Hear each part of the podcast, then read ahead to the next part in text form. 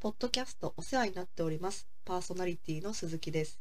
川崎です。よろしくお願いします。よろしくお願いします。この番組は私たち鈴木川崎の2名が楽しく雑談をするポッドキャストです。はい。はい。お疲れ様。お疲れ様です。今日何してたの？今日はね、映画3本見 た。めっちゃ見たじゃん。 そう何で見たの？夏休みっぽいっしょ。夏休みっぽい。アマゾンプライム2本、ネットフリックス1本。それなんか見たいなと思ってたやつがあんの。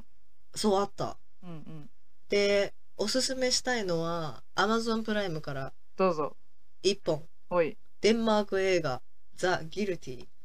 聞いたことありますこれ。初めて聞いた。どうやらですね今年度のアカデミー賞外国語映画部門のねノミネートになってえー、ってことはあの去年パラサイトが取った枠ってことだよね。そうだねそうだね外国語映画そうだよね。そうだよねそうだよねあれ作品賞も取ったもんねパラサイトあ、そっかそっかそっか。すごいねなんか警察のコールセンターみたいなうんうんうんうん。人がさ911みたいなの押したらつながるところはいはい、はがい、舞台で、うん、女の人からの電話で、うん、まあ、どうやら車の中にいるっていうことで拉致されたみたいなことからドラマが始まるっていうような映画だったほーえそれは何ササイコホラーというかなんかサスペンスとかそういう系なのサスペンスの部類になると思ドキドキする感じう。うん、ドキドキした。電話の声と、こちらの声とのやりとり。キャッチボール、あがメイ言ン葉なののキャッチボール。そう、メインメイン。あじゃあその実際に人々が動いているっていうよりはその電話がメインで展開されていくの話あ、そう、その電話してる人がメインって感じ。だから、その電話口の向こう側の人の描写は全く書かれてない。えー、それちょっとドキドキするねなんか本当なのか嘘なのかもわかんないしそうそうそうそう、その人が電話してる様子にもうフォーカスが当たってる感じだから、面白いよ。 2つ目は二つ目はちょっと、おすすめしないでおく。そんなに面白くなかったから。あれそうで今ねネットフリックスの方は途中までなんだけど「ノーカントリー」っていう映画でああ有名なやつだそうそうそうめっちゃ人が殺されるやつなんだけ ど怖いけどこれも面白いねえー、そっか以上じゃあ明日続き見んのうん見るさて3回目でございますがそうですね今回はうん私たちを片付くったエンターテインメント界ということではいメインとして、まあ、音楽ね、そうだねうん、まあ私たちエンターテインメントは大概好きじゃないですか、好きだね映画も今ね冒頭に鈴木さん話した通り好きだし、私映画好きですうはんい、本もね好きだし、うんうんあとはドラマもね大好きだしドラマも好き本当好きだよね好きもうなんかエンタメのために生きてるあ本当だよねあの、うん私たち海外旅行も大好きなんでいつかそんな話もできたらなと思ってますけど、LA にね行った時ああはいはいはいはロいサンゼルスに行った時はあのワーナうーんスタジオの見学に行ったよね、あれは感動したね私本当に心の底から初めて思ったあの時20代後半だったけど生きててよかったってすごいね。生きててよかったなんてうん。思う機会ないじゃないないないないない。でももうこの話またもう一回設けて話したいんですけど私が一番好きな海外ドラマ「フレンズ」というドラマなんですけどセントラルパークというみんながいつも集っているコーヒーショップのセットを見た時に、もう胸の底からついて出ましたね生きててよあのソファーに座って写真撮れた時本当に感動したもんそうだよ。あーって震えたね確かにあんな感じなんだっていうね。スタジオほんとそうもう感動も感動だったグッズ買いまくったもんね買いまくったね。もうここからここのもの全部ちょうだいって初めてそう思思っったた。ね思った。全部魅力的だった。そうね楽しかったけどまあ本当そんな感じでエンタメ大好きな私たちですけそうだど、まあ、今回ははい音楽にフォーカスしてお話ししていきましょうか。はいわかりました。まずじゃあ鈴木さんの、まあ、うん音楽、どんはない感じで好きなのは始まっていったの、ああそうだよね。まあ自我が目覚めてからうんだいたい自分の好みとかが決まってきて初めて好きになったのは うん鈴木亜美。翔さん。翔さん鈴木亜美。うん賞賛だねあれは小3の賞時っ賛だったてもうめっちゃ売れてる時そうだと思うよビートギャザーの後かもビートギャザーのちょっと後かもしれないだけどもう結構安定してるうーん時期うんうだんと思うんだよね、何が魅力的だったのそう今考えたらうんあでもね小室哲哉が作曲した歌っていうのがすごいやっぱ魅力的だったと思うんだよねなるほど小室ファミリーかそう一応小室ファミリーなんですよファーストシングルの歌ももちろん小室哲哉が作って小室の声もちょっと入ってる、だからあコーラスとかで そうラブズアイラブザアイランドかなそれで入っててまあでも私の場合はその鈴木亜美の魅力から入ったっていうよりはもううん鈴木亜美を好きになろうって決めてから好きになったからなんで目的が先だったんだよねでなんでだろうと思ったら、うんなんか私その小学生の中でさうん友達同士でどの歌手が好きみたいな話になった時になるねまあ、あの時代ってやっぱモームスが全盛期だったのねまあもう一番ね今もね人気だけど、やっぱうりん結構お茶の間でめちゃくちゃ人気だった時だよね多分そうだよね多分もう20全年小ぐらい前学生がてかもう小学生と言わずに中学生とかも好きだったと思うんだけど、まあ全世界好きだ全世界というか全 そ国う好きだったよね全国民が好きだったよね、そう全国国民が好きだったとう思んううんんだよね、もうそのくらいもうみんながモームスの話になるぐらいな感じでトレカとかあったじゃんトレカ詰めてたトあったレでしょカあなた詰めてた水泳教室の出入り口にガチャガチャがあってあ水泳教室だったんだそう水泳教室の出入り口にガチャガチャがあって、そう、うんうんもうあの親にね頼み込んで「お願いします100円ください」って言って100円でねそう、 うん、あのじりりじりりって出てくるのねあのいやーわかるわかるわかるもうねごまきだった時のね歓喜だよね、レアなんだよね小牧はそうトレードするにも割とね価値が高いプレミア感があるんだそうそそううそそううそう懐かしい、うん、ほんで私もそれこそごもうもちろん買ってましたよトレカ、買うよねですけども、うん、まあ、誰が好きみたいな話になった時にちょっとみんながみんなモームスすぎては いはいなんかそこでちょっと中二病じゃないけど私は違うぞみたいな賞賛だけどねうん そう私は違うからみたいなちょっとひねくれ具合なが出ちゃっ謝てだったのねはいはいだからでもねなんで鈴木亜美にしたかっていうとある程度自分の中で理由がないといけないなと思って考えるね 賞賛で父 さんの時の方がちょっと賢かったと思うんだけど私その前にはい。初めて見に行ったコンサートが鈴木亜美だったのねへえ。なんでかっていうと、まあ、お父さんがたまたまチケットを買ってくれてたみたいでう、んうんうん。でそれをお母さんと私と2人で見に行ったっていう思い出があってはいはいはい。で、まあ、そのコンサートで普通にいいなとは思ってたんだけど、うん。そうそういう、まあ、は初めて行ったコンサートイコール鈴木亜美だったから、まはあい。これは十分な好きになる理由になるだろうということで 満たしているだろ うと条件をね。そうはいはいそう、まあ、これは好きと言っていいだろうということで、うんまあ、推しが鈴木亜美だったんだよね。君に決め たと。そう君に決めたなるほ私どは君を愛するということ ではそこからドラマっていう中古 CD ショップみたいなお店でいはい。鈴木亜美のシングルアルバムを全部買ってすごい。えめっでカレンダーも買っててさ私ちゃい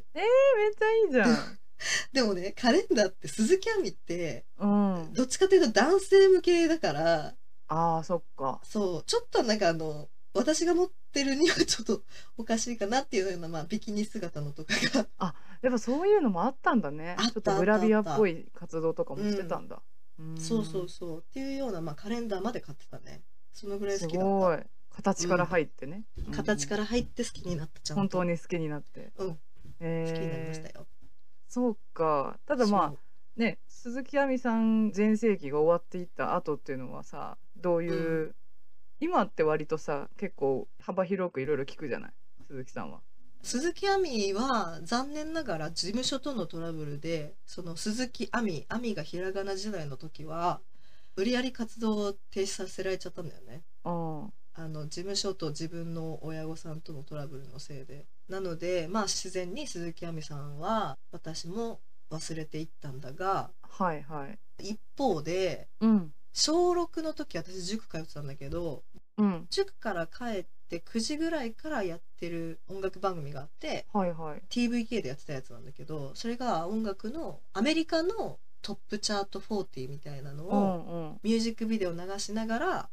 女性のナレーションがテレビ神奈川ってことだよね TVK ってねあそうそうそうそうだテよレねビ神奈川の今もやってるよねで多分今もやってるとや思っうてるよね滑らかに喋るよねすごく そうでニッケルバックのボーカルトムがみたいなそうそうそうあのちょいちょいその小ネタをさ あのそうそうそうそう入れてこられるじゃんあのうんこのミュージックビデオの撮影のために彼女はみたいな話をそうそう そうこう差し込んでくれるよねそうそう今ニッケルバックはちょっと超適当に話したけ どそうそうそんな感じではいはいはい小ネタをぶっこんでくれるっていう結構ちゃんとミュージックビデオ流してくれるもんねそうそういうのって珍しかったじゃん当時でそうだね見れないもんね、うんあんま MTV とかそうそうそう見る習慣もないしねそうなんだよだからそれで音楽聴いててうんまあ今もいるけどジョナス・ブラザーズとかさはいはいはいはいあのフーファイターズとかオアシスとかねオエシスねオエシスとかはいはいっていうのを聞いてたしと同時にちょうど兄がバンドにハマってた時だったから、まあ、ロックとか聞いてて、うんはいはい洋楽ロックね聞いてた兄だったから、それの影響でニルバーナとかうんメインストリームの、えー洋楽が好きだったかなそれって中学生高校生ぐらいそうだね中学生うん小6ぐらいから好きになってあとちょうど思い出したんだけど小6の時にビートルズの「ワンっていうアルバムが出たんだよねへえだからそれもめっちゃ聞いてたもうほんと解散した後にもう一回出したアルバムみたいなっうーんていうのでまあそういうアメリカとかイギリスのうん音楽、もうロックから、まあ、エミネムみたいなさラップみたいそうヒップホップとかも聞いてたから、あとデスチャも好きだったしあそう幅広いだからさなんだっけ中学校になったら友達とあはい CD 交換しててあ CD に自分の好きな曲ばっか入れて交換するみたいなしてたミックステープそうはいはいミックステープミックス CD みたいなそう、はいは いやってたしあとハイスクールミュージカルってあったじゃん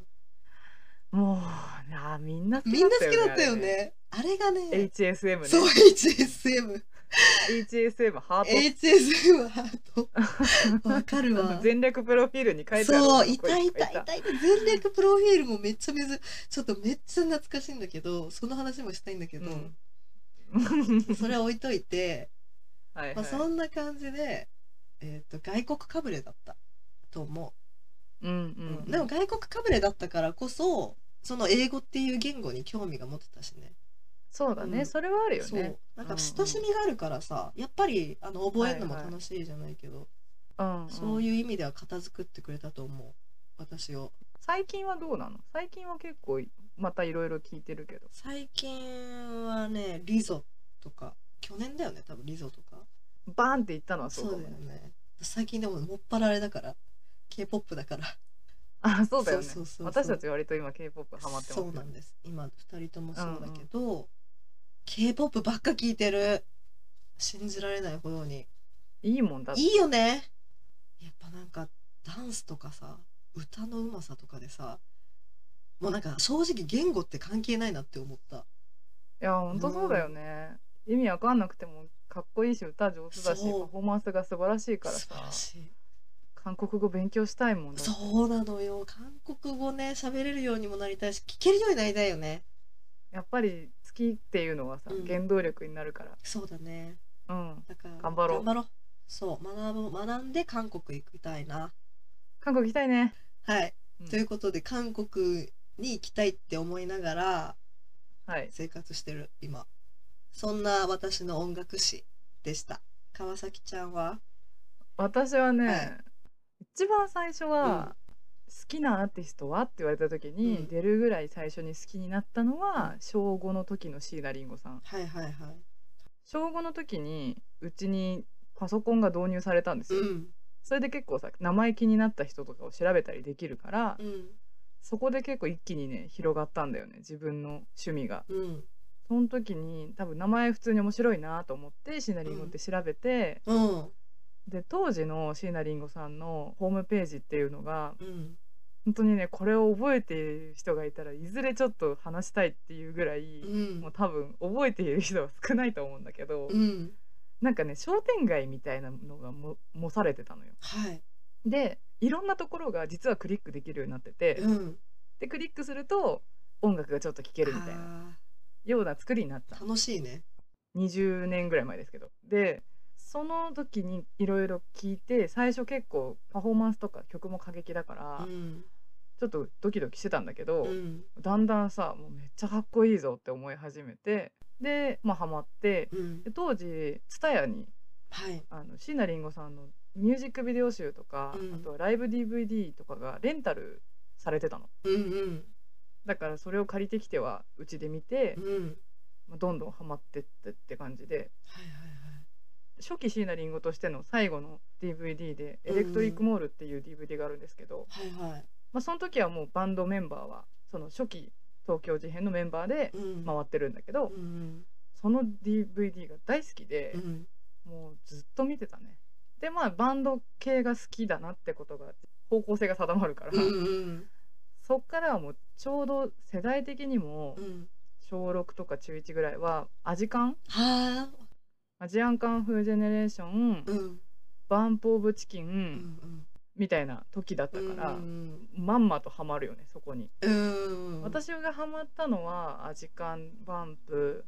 はいあともうその後盛大にハマってもうだいぶ人生の指針を決めてしまったのがエルレガーデンなんですけどああうんうんエルレガーデンに関してはもうなんかさっきの鈴木さんのうん言ってたその洋楽を聴いてたことで英語とかに興味持ってっていうののうんうん流れは私はエルレガーデンなのよエルレガーデンあっーて基本全英語詞だから、そうだよねあの人原則ね全部ねうんそうまあ、実際に英語を喋れる方だから、うんうん基本まあ日本語詞ももちろんあるんだけどはい英語詞でそれを聞いてたからやっぱ英語を勉強したいなって思えたし、っうんていうのもあってねエルレガーデンは相当ハマってで、はいはいはいまあエルレガーデンはでも私が高校1年生の時にあのうん活動休止入っちゃったから、うんまあ、そうするとだんだんまあ趣味も変わってくるからさうんこう元気なロックが最初は好きだったけど、うんまあ、だんだんちょっとチルっぽい感じのバンドとかも好きになってきて。うんあのエルレガーデンのボーカルの細見さんという方はエルレガーデンの活動休止中に、ザ・ハイエータスっていうバンドを始めまして、そのバンドがライブやったのを見に行った時に対バンしてたバンドをライブ見るまで全然予習もしていかなかったのにうんしかもテイストもハイエータスとかあとはエルレガーデンとかとも全然違うのに、うんライブで見て一発ノックアウトされてそこからめっちゃハマったりとか。はいはいはいそういう出会いがあったりして、いいよねでもうんうそんう「ゴーガイ・ワスホール」っていうバンドで結は構ガシガシしてる感じじゃないんだけどすごいかっこよくて、その辺からちょっとこう、うんオルタナティブロックみたいな方にもハマっていきはいで「ゆらゆら帝国」とかもすっごいハあーうんマうっんて、うんはいはいっていう感じでそっちの方も好きになっていって、うん最近はバンドとして聴くのでいうとセロとかダンとか好きであのライブ単独行ったりとかもしてる感じです高校まではそんな感じで大学入ってからは、うんやっぱり鈴木さんに出会ったりもあったから洋楽をね、教えてもらったりして、あのワンダイレクション教えてもらって さファンクラブ入ったそう り入ったね 入ったよね入った入ったうんライブも行ったし入っうんたりあそうだそうだあうんの鈴木さんは言ってたよね、そうだよねそう私は行ったうんそうそうたり、まあ、ピンクとかああそうだよねかっこいいよね大好きリスペクトまあう普ん通にもうちょうどおしゃれ系洋楽みたいなあのカーディ・レイ・ジェプセンとか、あはのテイラーとかもねバンバン流行ってた時だから、いそうだねまあみんなねみんなまだ全然流行ってるけど、だからそういうのをめっちゃいいじゃんって思って聞いてうんただ大学3年か4年の時にうんまたでかい出会いをしてしまってああはいはい岡村康之さんにちょっと恋に落ちちゃって結構大阪とかまでコンサートというかうん岡村康之さんはあのライブのことデートって言うんです けどだから手帳にデートって書けるんだようわーたまらん康之なとそデれートっはて書けんの安行とデートってやば本当くにない知らない人見たらマジでまあ彼氏いる人なのかなと思うからねそうそうそうそう、うんデートって書ける、うんそうっていう、まあ、岡村康之さんとのどでかい出会いがあって、まあはいまた心を持っていかれっていう感じで私はその時初めてだったんだよねそのキャーキャー言われる人を好きになって自分もキャーキャー言うって いうのがそれまでバンドとかだとさうん キャーキャーとかその顔ファンとかはとか思ってたんだけど、はいでももう岡村ちゃんのはもうさみんなうんキャーだから、うんうん何してもうんで私も何してもキャーって言うしあの気づいたらさ うん胸の前で手をこうお祈りのように組んでステージを見つめています 典型的なファンガールですね。そうファンガールですファンガール、うんただのうんだからそれで割とそのはい。キャーキャー言うことに対して抵抗がなくなったのかああ、なるほどね。岡村ちゃんのおかげで。そうだから今はうん割と男女ともにアイドル好きだから、そうだよね。すごいキャーキャー言ってるイメージあるわ。 そうキャーキャキー言うャーキキャャーーキ言ャう,、ーね、言うよ。うん。で大学入って3年2年か3年ぐらいの時に友達の勧めで、あの電波組好きになってああ、はいは女の子のアイドルってあんまり本格的に好きになったことなかったんだけどい。うん。ライブとか連れてってもらってめちゃくちゃいいなってなってうん。もうすごくハマって私の推しは古川メリンさんなんですけどああ、はいはい。輝いてるのねステージ上の彼女たちって本当にへえ、キラキラしてるんだ。そうまあアイドルさんみんなそうだと思うんだけど、うんうんただもう私にとってやっぱり電波組の輝きってすごくてうん。私その就職した後もあのイベントとか行ってたんだけど、うん。一1社目の時辞めるちょっと前ぐらいって結構しんどくってうん。心がしんどい時があって、うん。まあ、そんな時にたまたまピューロランドでねはい。電波がイベントやってた時があってうん、でライブやる日に行ったんだけど友達と一緒に。うん、で行ってライブ見てる時にさもうさ登場してさもうあまりにも輝いてて彼女たちが、うん。もう本当に素晴らしすぎてもう私うん泣いてたのねずっうと。んうんうん。でくわ泣いてたんだけど、そそう泣いちゃうじゃんやっぱ友達と来てるから友達にバレたくないっていう気持ちがちょっと出てて今なんてもう今は別にそんな思わないんだけどれはうん。当時はちょっと恥ずかしいな泣いてるところを見られるのと思っちゃって、うん。うん。友達がいない方の目から涙流すっていう。なので片目から涙流すっていう技を私習得して うん。あまりねうん。見られたくない時に泣く時は反対側の目から涙流せるかそれさ、かわちゃんさ、ら、うん、あの、ディズニーのさ、リトル・マーメイドのショーを見た時もそれやったんでし ょそうだそうだった同じこと言った時嫌だったのなんかボロボロ泣いてんのちょっと恥ずかしいなと思ってそその時どっちの目から涙出てたの基本ね 左私決まってんだ左立ち位置多いからそうするとはいはいはい右に友達がいるじゃん、うんで右目から流されると見えちゃうからうん、左目の左からしかも左目の目尻から流せるかすげえら、顔を少しこう傾けると右わかる 左よの目尻からわかるよ目尻に寄ってくれるからなみたいはいはいはい流してたのねなそうあそのうちょっと傾いてそうそうそうそうすっごていよいうねことをね電波を好きになって身につけた技の一つでは、 なんだよその技っていう片目から泣く そうそうですねほんで大学卒業してからははい、社会人になってからうん、キリンジにすごいハマって、ああうんまあどっちかというと私は兄弟時代のキリンジが好きなんだけど今はまあ違うんだ、今の今お兄さんがお一人でやってらっしゃるんですけあそどうなんですねそうそうそうそう本当に国宝っていう感じ私的には、えーうんもうなんか歌詞とかもう音もそうだけどもう素晴らしすぎてうん泣いちゃう、キリンジも泣いちゃう結構聴いてあるあとそうなんだキリンジの前は両目から涙流せる一人で聴いてるから このアーティストのこのアルバムの時のライブ行きたかったのかなとかそうわかるこ思うののツあるよねアー行きたいとかねそうだようんね、あと解散した後にこの人たちのライブ見ておきたかったなとかねうん、あるすっ思うごいのああるるよねうん本当に私もゆらゆら帝国のライブ超行きたかったもんあそうなのもう解散してからだったからね好きになったのほんと悔やまれるわうんそういうの、って感へえじかな最近はうん鈴木さんと同じく私も k p o p を聞いてますけど、うんなんだろああミーガンちゃんじゃなういあそうだねメーガン・ジー・スタリオンさんっていうヒップホップの女性大好き、グラミーも取ってたよねそうグラミミー取ってた、すごい最新曲も最高だったミュージックビデオ含め最高だよなあのミュージック最ビデオ高あの歌詞もすごい良くてさ川崎さんに見せてもらったそうちょっとこれを見てくれれって言ってね鈴木さん見ていただいたんですけど、本当に最高だし全世界の女性が見るべきだよねそう本当に素晴らしいうんああとはあれですね、リナ沢山かな。ああーそうだよねそれ言ってたね大好き。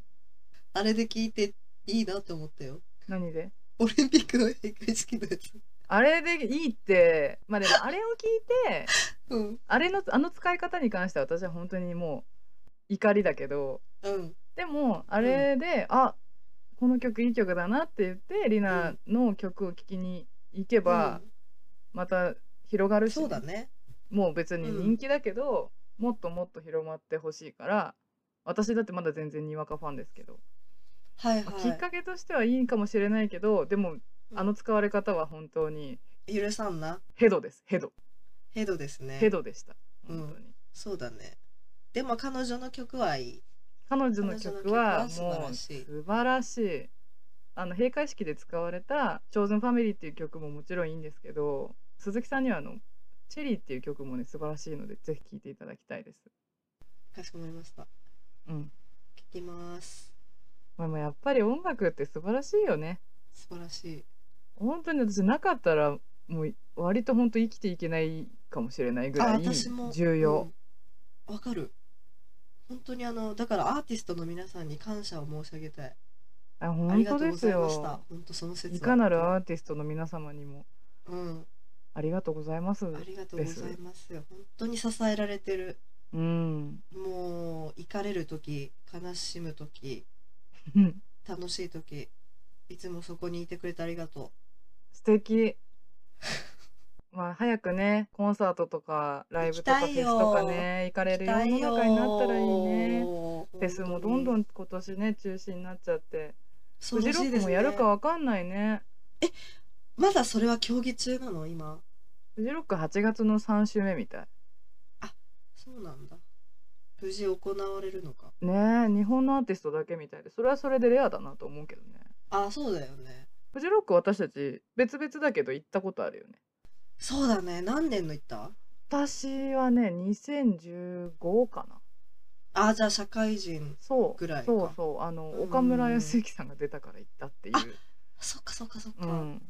しかもすごいあのフジロックらしからぬ天気だったんだよね晴れててえー、いいじ素ゃ晴ならしいお天気だったいいじゃない鈴木さん行った時大変な時だったよね